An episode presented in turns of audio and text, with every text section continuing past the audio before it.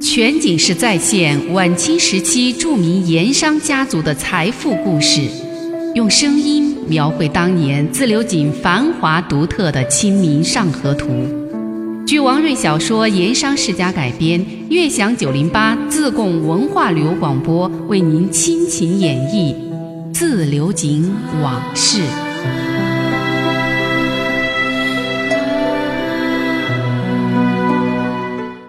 水利局开张请客，在张觉元、胡县城敬了酒之后，这按理说就应该王朗云代表众盐商回敬主人。可是王朗云端坐不动，于是李安亭主动出头，这才给张觉元解了围。可是这就把王朗云给得罪了。面对王朗云的出言讥讽，李安亭下不了台，正不知道如何应对。突然间，大门口传来喧闹之声，好一大帮人不顾门卫阻拦，涌进了水利局大院。众人抬眼一看，吃惊不小，原来进来的这是一帮子赶酒讨喜钱的丐帮。院子里为首的丐头手提一串鞭炮，旁边是两个手下，一左一右各捧着一张贴金红对，站在当门之处，正对着大院里那几桌酒席的客人。在他们身后，那一排排、一列列的丐帮队伍，大概有四五十人之多，陆陆续续的就站在了门厅以及东西厢房的台阶之处。这帮人呐，男男女女、老老少少，模样打扮、举止也是五花八门、形形色色，让人一看就烦。那群丐帮有拄打狗棍的，有提着一个破篮子的，有披头散发的，有敞胸露肚的。还有当着众人抓狮子挠痒痒的，甚至还有怀抱婴儿喂奶的。总之啊，平时在街面上能见到的各种各样的乞丐，这里是应有尽有。不大一会儿，就把一个水利局大院围得严严实实。水利局平时负责门卫杂事的两个差役赶紧上前去阻拦、去驱赶，可是这么多人怎么拦得住？怎么赶得走呢？看丐帮都进来的差不多了。那位手提着鞭炮的盖头望众人使了个眼色，那几十个乞丐顿时往酒席上众人打工作揖，齐声喊道：“多谢各位大爷做点好事哦！”那声音乱七八糟，但是分贝很高，男女老少什么嗓子都有，高音、中音、低音齐全，而且整齐划一，声震耳膜。就这么喊了两遍。负责酒宴现场事务的那个郭书办见势不妙，赶忙出来招呼，找到那位盖头说：“我们这儿不是平日里做生请客，是官府水利局宴请盐商。分县胡大人也在这儿，怎么跑这儿来赶酒？还不赶紧走？”谁知道那位盖头今天是有备而来，并不理会离局书办这番恐吓，他不由分说用纸捻把手里那串鞭炮给点燃了。顿时，院子里噼里啪啦、噼里啪啦一阵的乱响，鞭炮碎屑乱飞，差点打在了郭树半脸上，吓得他是连连后退。众丐帮又趁机大喊：“各位大爷善人，做点好事哦，散点赏钱吧！”看样子，这会儿丐帮不打发点儿，那是不会罢休了。酒席场面已经被完全搅乱了。在座的盐商，有的困惑，有的着急，有的不知所措，有的事不关己，无动于衷。只有花厅里主桌上的王朗云，以及院子里八仙酒桌上的穆师爷，心里头才明白，但是都装着没事人一样，各自喝酒吃菜，不动声色。王朗云心里更是冷笑着说：“哼 哼，这场好戏才算是开场，好看的还在后头。”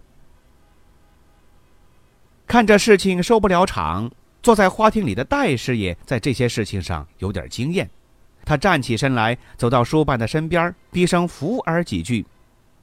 郭书办听罢，这才急步上前，在乱哄哄的乞丐群中找到刚才那个点鞭炮的盖头，把他拉到一处僻静的地方，两个人当面交涉起来。这在江湖上称之为拿言语，按现在的说法叫做私了。就是说呀，双方当事人在公共场合上相持不下，矛盾行将激化之时，一方主动找到当事人另一方的核心人物，拿言语办交涉，愿意答应一些条件，把矛盾化解，大事化小，小事化了，最后得以收场了事。这天，离局郭书办找盖头拿言语办交涉的内容，主要是叫手下兄弟伙别再乱嚷乱叫，随后就打发你们。那今天每个人赏铜钱四文，照人头点。至于盖头，则是一百文。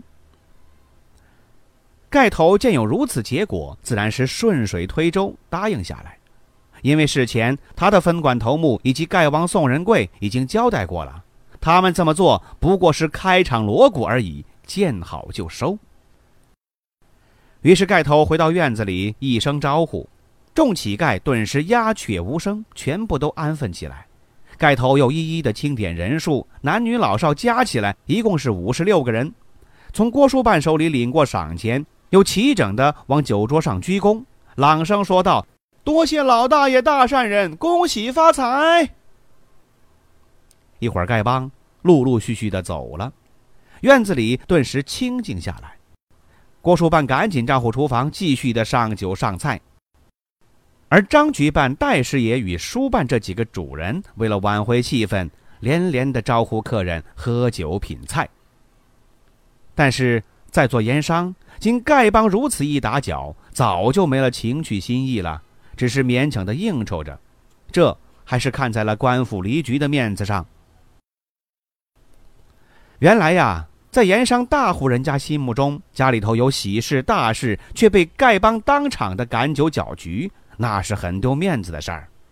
按有些迷信的说法，这叫做冲财，意思是啊，自家的财喜、金银财宝会被叫花子们冲走带去，很不吉利。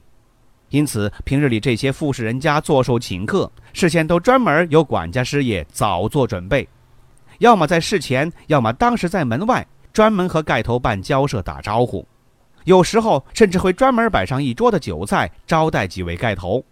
这么做，打发开销丐帮的事儿就会顺当的多，酒席也能吃得安稳些。全景式再现晚清时期著名盐商家族的财富故事，用声音描绘当年自流井繁华独特的《清明上河图》。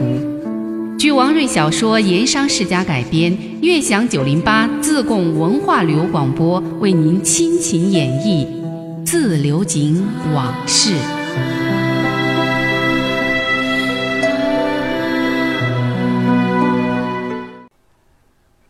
正在主人想重新活跃气氛，在座盐商有些心神不宁的时候，大门之外喧闹之声又起来了。转眼之间，又是一群丐帮涌了进来。这丐帮队伍比先前那群丐帮人数更多，也更为驳杂。为首的那是一个跛足壮汉，手里头也是一串鞭炮，而这伙丐帮的实际指挥者正是站在他身后那天和穆师爷在茶馆会过面的那个高个瘦子，河街地段的丐帮头目郑某。这会儿丐帮动作来得更陡了，那个跛足壮汉一步走到花厅台阶之下，不等发话就把鞭炮给点响了。一时之间，爆竹声是声声震耳，炮渣四落，有的甚至溅到了酒桌上。进来的丐帮也不是像先前那样站在门厅或者是厢房台阶处，而是围在了各张桌子的客人身边，各自伸出手来，要么是破碗，要么是破篮子，各自开口讨要：“大老爷做点好事嘛，恭喜发财，求大老爷开恩发赏，给大老爷拜寿，大老爷寿比南山，福如东海。”多谢了，求山人伯伯周济周济。就这样，乞讨声、吵闹声一片，整个水利局院子里简直就像是开了锅了。充当礼仪官的郭书办哪里见过如此阵仗，早就急得脸色发白，手足无措。花厅里，张局员也忍不住了，他把戴师爷叫到一边，扶耳低声几句，似乎是告诉师爷，让水利局的黎丁出面干涉。这水利局既然是官府的派驻机构，当然配备有好几名带着武装的离丁了，负责离局内外安全以及守护押运所收的离金款项。这有点像现在的经济警察。在李局师爷的安排下，一个三十来岁、长得有点凶恶的黎丁小头目，带着几个黎丁，拿着刀枪棍棒，出现在了院子里。这几个黎丁是使枪舞棍，竭力的驱赶阻拦那批丐帮。可是丐帮人数太多了，再加上又是之前盖头事前发了话，有备而来，不像是平时分散行事，所以今日里并不在乎手持刀棍的黎丁驱赶。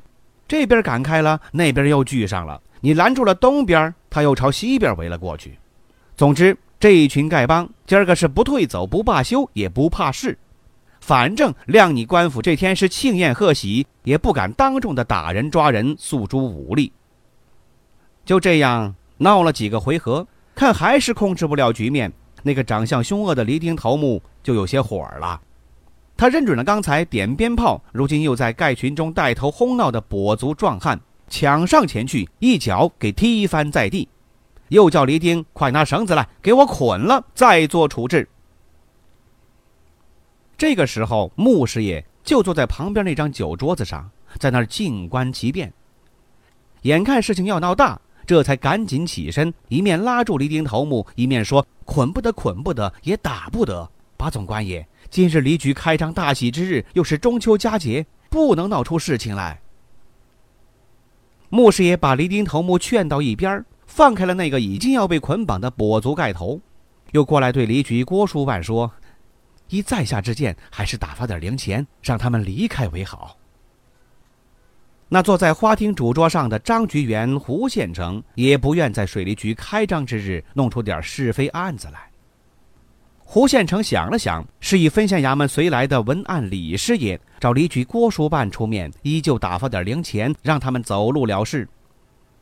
李局郭书办也就照先前的例子，每个乞丐打发四文小钱儿，两个盖头每人一百文铜钱，照人头点下来，一共是七十六个人。拿过了赏钱，姓郑的盖头一声招呼，众乞丐又陆续退出。这会儿乞丐。也走了，只是今日这酒席如何还能吃得下去？水利局也再也没有安宁可言。郑盖头领河街地段乞丐散去不久，又先后有东厂高山井地段、大坟堡地段，甚至远至大山铺的乞丐也是陆续前来赶酒。王朗云看搅局的火色差不多了，率先起身告辞。他看看张觉元，又看看胡县城，分别拱了拱手。故意大声说道：“张大人，胡大人，这里失陪了。府上还有些事情，在下不得不先走一步。都说人往高处走，水往低处流。警场丐帮都趁离局开张之日，纷纷赶来贺喜。想来这水利局兴旺发财的日子指日可待。”！王朗云说完，意味深长的这么一笑。又望各位盐商致礼，这就大步的走出花厅，跨下台阶儿，率先作别。穆师爷也赶紧起身，和王朗云一起走出了水利局大门，起轿回珍珠寺。王朗云一走，严小凡坐了一会儿，也借口有事起身告辞。人称李三爷的李成才，如今对王朗云那是亦步亦趋，不多时也找个理由。在中小盐商中带头告辞，酒席场面顿时显得七零八落。这么一副光景，其他盐商也不便再留了，陆陆续续的告辞离席。一场盛大的酒席就这样被活活的搅散了，弄得大家都觉得没意思。那分县的胡县城本来在水利局事情上与张局员有利益之争，貌合神离。他巴不得张某在磁流井待不下去，他自己好趁机而为，所以表面上不露声色，对水利局的事儿场面上也应付着。但是他心里呀，对王朗云今天的张狂出格的举动，他不仅不反对，甚至暗地里他还是一副欣赏的态度。打定了主意，坐山观虎斗，他自己才好从中获利。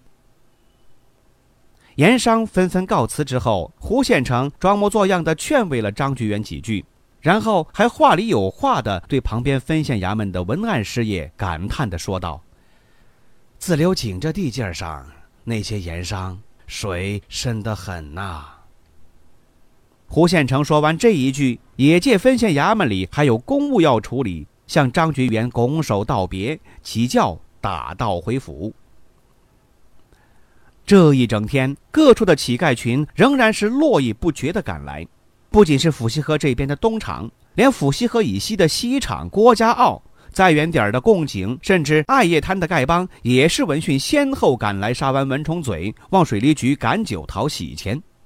最后，水利局干脆把大门关了，张局员等一帮离局要员也是离开回避，但还是有丐帮不断的过来打扰，一直到天黑，这才作罢。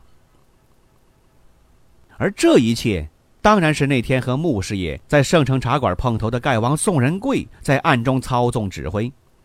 宋某的这一番功夫也真是了得呀！从今日这番手段和场面来看，宋仁贵这位丐王那真是当的货真价实。